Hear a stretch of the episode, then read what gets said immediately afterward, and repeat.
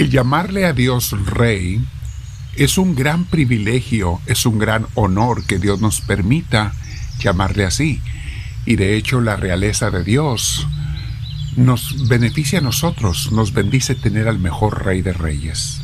Vamos a meditar sobre eso hoy, mis hermanos, pero antes te invito a que te sientes en algún lugar con tu espalda recta, tu cuello y tus hombros relajados, y vamos a respirar profundo invitando al Espíritu Santo a que llegue como Rey a guiarnos, inspirarnos, instruirnos, dirigirnos en todo el día, pero en especial en esta meditación y en la oración que haremos enseguida.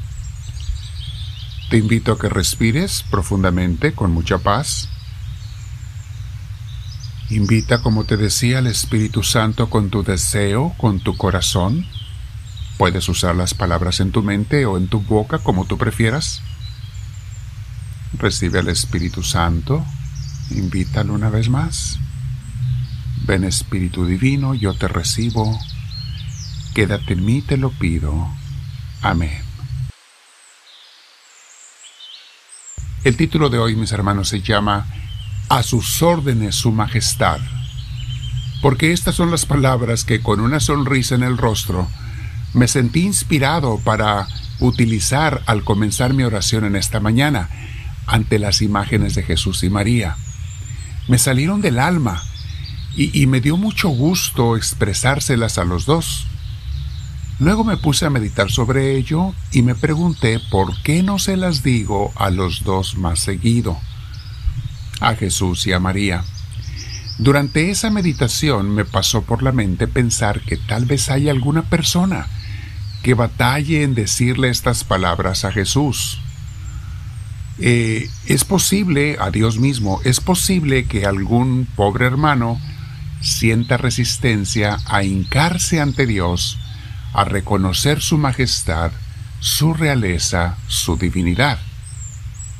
Y el sentir esta resistencia para hacerlo es un indicativo de que nos falta mucha humildad, nos falta también mucha objetividad para ubicarnos y saber quién es Dios y quiénes somos nosotros.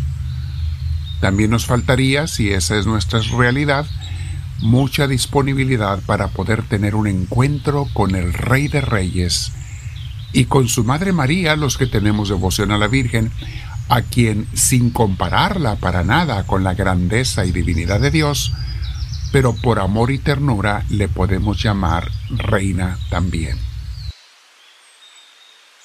Durante mi oración me pasó algo chistoso que les quiero compartir, mis hermanos, porque estaba empezando la oración o iba, no tenía muchos minutos, y me apareció una notificación en el teléfono sobre una noticia, eh, e inconscientemente me fui a verla al comenzar a abrirla dije, ah, no, deja pongo de fondo una canción que mi teléfono escoja, porque a veces escucho canciones incluso del mundo, pero yo les cambio la letra o se las aplico a Dios.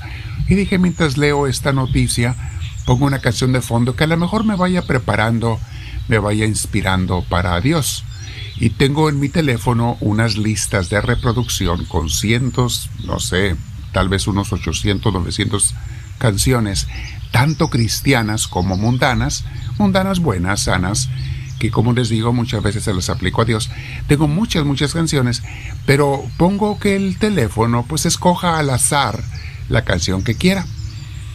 Y eh, pongo esa aplicación mientras pensaba seguir leyendo la noticia, cuando casualmente el teléfono fue coincidencia o más bien fue diosidencia escogió la canción de entre mi lista de tantos que tengo ahí, cientos y cientos de canciones, escogió la del grupo Maranata que se llama Ahora es tiempo de alabar a Dios.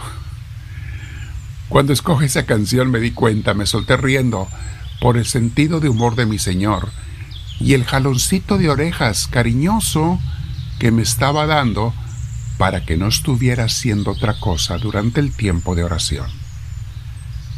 Inmediatamente cerré la aplicación de la noticia y me puse a orar con ese canto que mi teléfono ya estaba tocando, saboreándolo, saboreando la melodía que se las recomiendo para su oración. Se las voy a poner abajo en los links, en, los, eh, las letras azules. Un link son una combinación de letras y números que van unidos, todos pegados. Generalmente comienza con HTTPS, HTTPS y luego dos puntos. Eso es un URL, URL, es una dirección de Internet y eso te lleva a algún lugar de Internet. Bueno, en este caso le pongo el que te lleva a la canción de Ahora es tiempo de alabar al Señor del grupo cristiano Maranata en YouTube para que la puedan usar si ustedes quieren para su oración personal. Bueno, volvemos al tema. ¿Vamos a aceptar a Cristo como nuestro Rey, sí o no? ¿Voy a hincarme ante Dios, sí o no? Eso cada quien lo tiene que decidir. Voy a decirle esas palabras del corazón a sus órdenes, Su Majestad. Porque al comenzar el día, aunque esas palabras exactas casi nunca las he usado, pero me encantan, sin embargo, al comenzar el día en la oración, yo le pregunto a Dios con mis palabras, ¿qué quieres que haga hoy?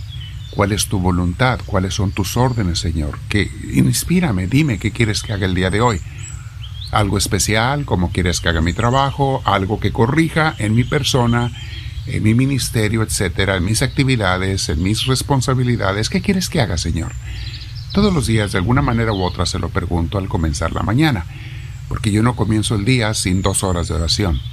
Es indispensable, mis hermanos, y a ustedes les aconsejo por lo menos media hora de oración. Bueno, hablando de la realeza de Dios, la Biblia muchas veces reconoce y habla de Dios como rey. Eh, lo menciona muchas citas, voy a mencionar algunas cuantas, y con la idea, con la esperanza de que nos vaya cayendo en el corazón el ver a Jesús, a nuestro Padre Celestial, al Espíritu Santo como nuestro Rey. Y vean lo que dice el Salmo 145.1. Los salmos, como ustedes saben, son oraciones cantadas, eran cantos. Eran los cantos de los judíos, pero son oraciones. Dice Salmo 145.1, dice así. Te exaltaré, mi Dios y Rey, por siempre bendeciré tu nombre. Qué hermoso. Te exaltaré. Otra traducción puede ser te alabaré, te bendeciré, te adoraré, mi Dios y Rey. Por siempre bendeciré tu nombre. Otro salmo, los salmos van a hablar mucho de ello porque son alabanzas a Dios, son cantos. Dice el Salmo 24, versículo 10. ¿Quién es este Rey de la Gloria? Ah, es el Señor Todopoderoso. Él es el Rey de la Gloria. Qué hermoso nos habla la palabra de Dios. El Señor Todopoderoso. Él es el Rey de la Gloria. Luego tenemos en Primera de Timoteo capítulo 1 versículo 17, dice así, Por tanto, al Rey eterno, inmortal, invisible, al único Dios, sea honor y gloria por los siglos de los siglos. Amén. Al Rey eterno, inmortal, invisible, al único Dios. estas alabanzas son hermosas, mis hermanos. Tú se las puedes repetir una de ellas a Dios. Se la puedes repetir 10, 15 o las 20 las veces que tú quieras. Y es una oración perfecta hablarle a Dios como nuestro Rey, alabarlo, adorarlo. Eso sería oración de alabanza, oración de adoración, que es una forma de orar muy, muy hermosa. En Mateo 27, 37 nos habla de cuando se burlaban de Jesús, de que era rey, pero sin saber eh, los judíos y los romanos que lo crucificaron, se estaban creyendo, ellos creían que se burlaban de Jesús al llamarlo rey, no sabían que Jesús es rey.